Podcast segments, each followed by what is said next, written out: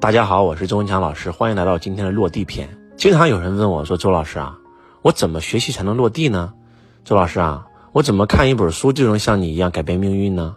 其实什么叫落地啊？落地就是去使用，就是去用。人世间最高的学问不是学问本身，是使用学问的学问。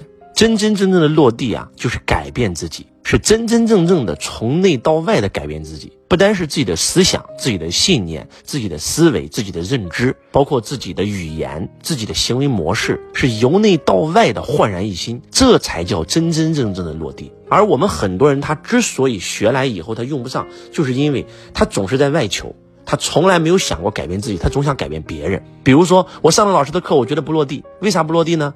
因为我发现用这套东西放到我员工身上没有效，他为啥放到你员工身上没有效，放到我员工身上有效呢？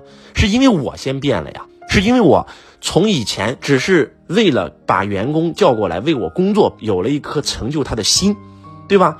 当我的起心动念变了以后，当我把分配机制、股权机制、对赌机制全变了以后，那员工肯定就变了呀。所以很多人他之所以拿不到结果，就是因为这个。包括很多人看书，经常有人问我说：“周老师，为啥你看书都能记住，我看书记不住呢？”我说：“我看书从来没有想过去记呀。”他说：“那你想啥？”我想的是用，什么意思呢？比如说当年我在做销售的时候，我只看跟销售有关的书，我看完以后马上就把它用到工作当中啊。我后来做管理层了，我就只看跟管理有关的书。后来我要创业，我只看跟创业有关的书。后来我要演讲，我只看跟演说有关的书。后来我要讲财商，我只看跟财商有关的书。我要讲企业经营管理，我只看跟企业经营管理有关的书。后来我要讲信仰，我只看跟信仰有关的书。对呀，就是这样啊。看完以后马上就把它用出来呀。所以说什么叫做落地？落地就是使用，就是把它用出来，对不对？就像我经常举那个案例一样，我跟我爱人谈恋爱的时候经常吵架，对不对？我明明不是那个意思，他非要觉得是那个意思，我不敢跟他结婚。但是我就看那本《男人来自火星，女人来自金星》，我当我知道啊，原来所有的女人都是这样，不是他的问题。我就敢结婚了，我就去跟他结婚了，就个这，不就有用了吗？就这么简单呀，对不对？就像我跟我家大儿子关系处理的不好，那我看了《正面管教》这本书，然后呢，讲到之所以你跟孩子关系不好，是因为孩子在找你玩的时候，你敷衍孩子啊，你没有认真听孩子说话呀，你对孩子是进行了无效的陪伴呀，你在玩手机呀。哎，我一想，对哟，我马上就变了，我马上就去找孩子道歉啊。然后孩子只要跟我讲话，我就把手机关掉，认真的跟他交流沟通，跟他玩游戏，慢慢的关系就缓解了呀，就这么简单呀，对不对？再比如我去上一个课程，很多人都去了阿里游学，我们培训行业也很多老师去了，去完以后拍个照，晒个朋友圈结束了。而我去完以后就发现，阿里能成功就是他的使命愿景价值观太牛了。既然我已经知道了使命愿景价值观是怎么生发出来的，我就回去把我的所有的老员工全部叫过来，就用阿里那套方法，对不对？你为什么留在公司？你留在公司五年了，为什么留在公司？公司哪个点打动了你？啊，那是因为周老师对我好，把我当家人啊。我为什么留在公司？因为我跟周老师在一起工作，我很开心。因为我以前没有梦想，因为跟随周老师，我以后我升起了梦想。那志向不就是我们的价值观吗？那家文化不就是我们的价值观吗？那快乐不就是我们的价值观吗？老师言行一致，知行合一，那这不就是我们的价值观吗？那就这么简单，马上就落地，汇成马上企业文化就变了呀。所以很多人说课程落不了地，落不了地跟老师没有半毛钱关系。看了这本书，这本书没用，跟这本作者书没有半毛钱关系，只跟你有关系。因为这个世界谁能来落地，是你来落地。就像孔子，对吧？孔子教了很多学生，就有一个学生说了：“老师，你教的都是一些没用的东西。”意思就是孔子讲的东西没有用。孔子马上说了：“不允许这么说自己，对不对？” 这句话好好悟一悟。老师，你教的都是一些没用的东西，不允许这么说自己，怎么能说自己没用呢？对不对？我的课程如果不落地，我有今天吗？我的课程不落地，我的学生能有今天吗？那为啥你到你这就不落地了呢？因为你压根就没有想过真真正正去改变自己，永远是找别人的原因。再比如，我有一个学生，我的学生说：“周老师啊，我现在我这个企业做的特别难受，像鸡肋一样的，每一年辛辛苦苦到年底一算，一分钱不赚。你说不赚钱吧，也赚；你说赚钱吧，发完员工工资，整完成本以后，其实也没赚。我说，那你喜不喜欢这份工作？我不喜欢。”我做机械卖五金，我早都烦了。我做了十多年了。我说，那你为什么不把它关掉呢？对不对？我说你这么多年，你到最后，我你你告诉我，你现在你现在是啥情况？那我现在有房有车。我那你现在有负债吗？有负债多少钱？我负债五六百万。那为啥不做呢？为啥不把它关掉，换一个你真正热爱的事去做呢？因为我在上面投入太多精力了，我已经投了这么多时间了。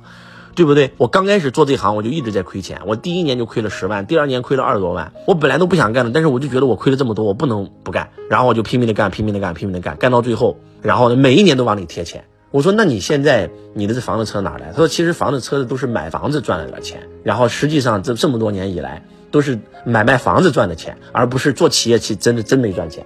我说，那你有没有听过师傅在台上讲过一个沉没成本呢？一个赌徒去到澳门，然后呢，本来只玩一玩嘛，拿一百美金，结果输了，输了以后他不甘心啊，然后又拿了一千美金，又输了，拿出一万美金，又输了，更不甘心了，这不行啊，一万美金我必须把钱搂回来，结果到最后输了一千万美金，倾家荡产，不就这么回事吗？沉没成本嘛，对不对？少亏就是赢啊，你要承认自己输了，输就是输嘛，做生意有赚有赔很正常，对吧？你亏了二十多万了，那就赶快撤吧，说明它不是你的轨道，你为啥还要继续坚持呢？你又不喜欢，你又不热爱，对不对？你学了以后，你去做个决定，不就落地了吗？你不做决定，你不改变，怎么能叫落地呢？还有我的一个学生，每次都是问我周老师，你辅导辅导我呀，师傅你教教我呀。我说行，那我教你，认真教你啊。说行，我说你知道吗？你这个人脾气太大，听不进别人的意见。这个任何人只要给你提建议，你就会跟别人翻脸。刚讲到这儿，我还没讲完呢，咔嚓一下子给桌子拍拍，吓我一大跳。师傅，你是不是听别人说我坏话了？你告诉我这个人是谁？谁说我坏话了？谁跟你说我脾气大？我脾气非常，我听完你的课以后，我完全变了。我的脾气非常好，我多少年没发过火了。我说你现在不正在发火吗？你根本听不进别人意见啊！我说有则改之，无则加勉，不就完事了吗？那你为什么这么激动干啥？那你这样的事儿，谁还敢给你提建议？你别别是，周老师，你告诉我到底是谁说的我的坏话？你必须告诉我，你今天必须告诉我。请问你遇到这样的人，你下次还给不给他提建议？不好意思，您是最完美的，啊，周老师，你给我点建议。不不不，您您是完美的，您您太好了，您太厉害了，您这个，呃，谦虚，这个知错就改，然后呢，宽容包容啊，这个脾气又好，真太好了。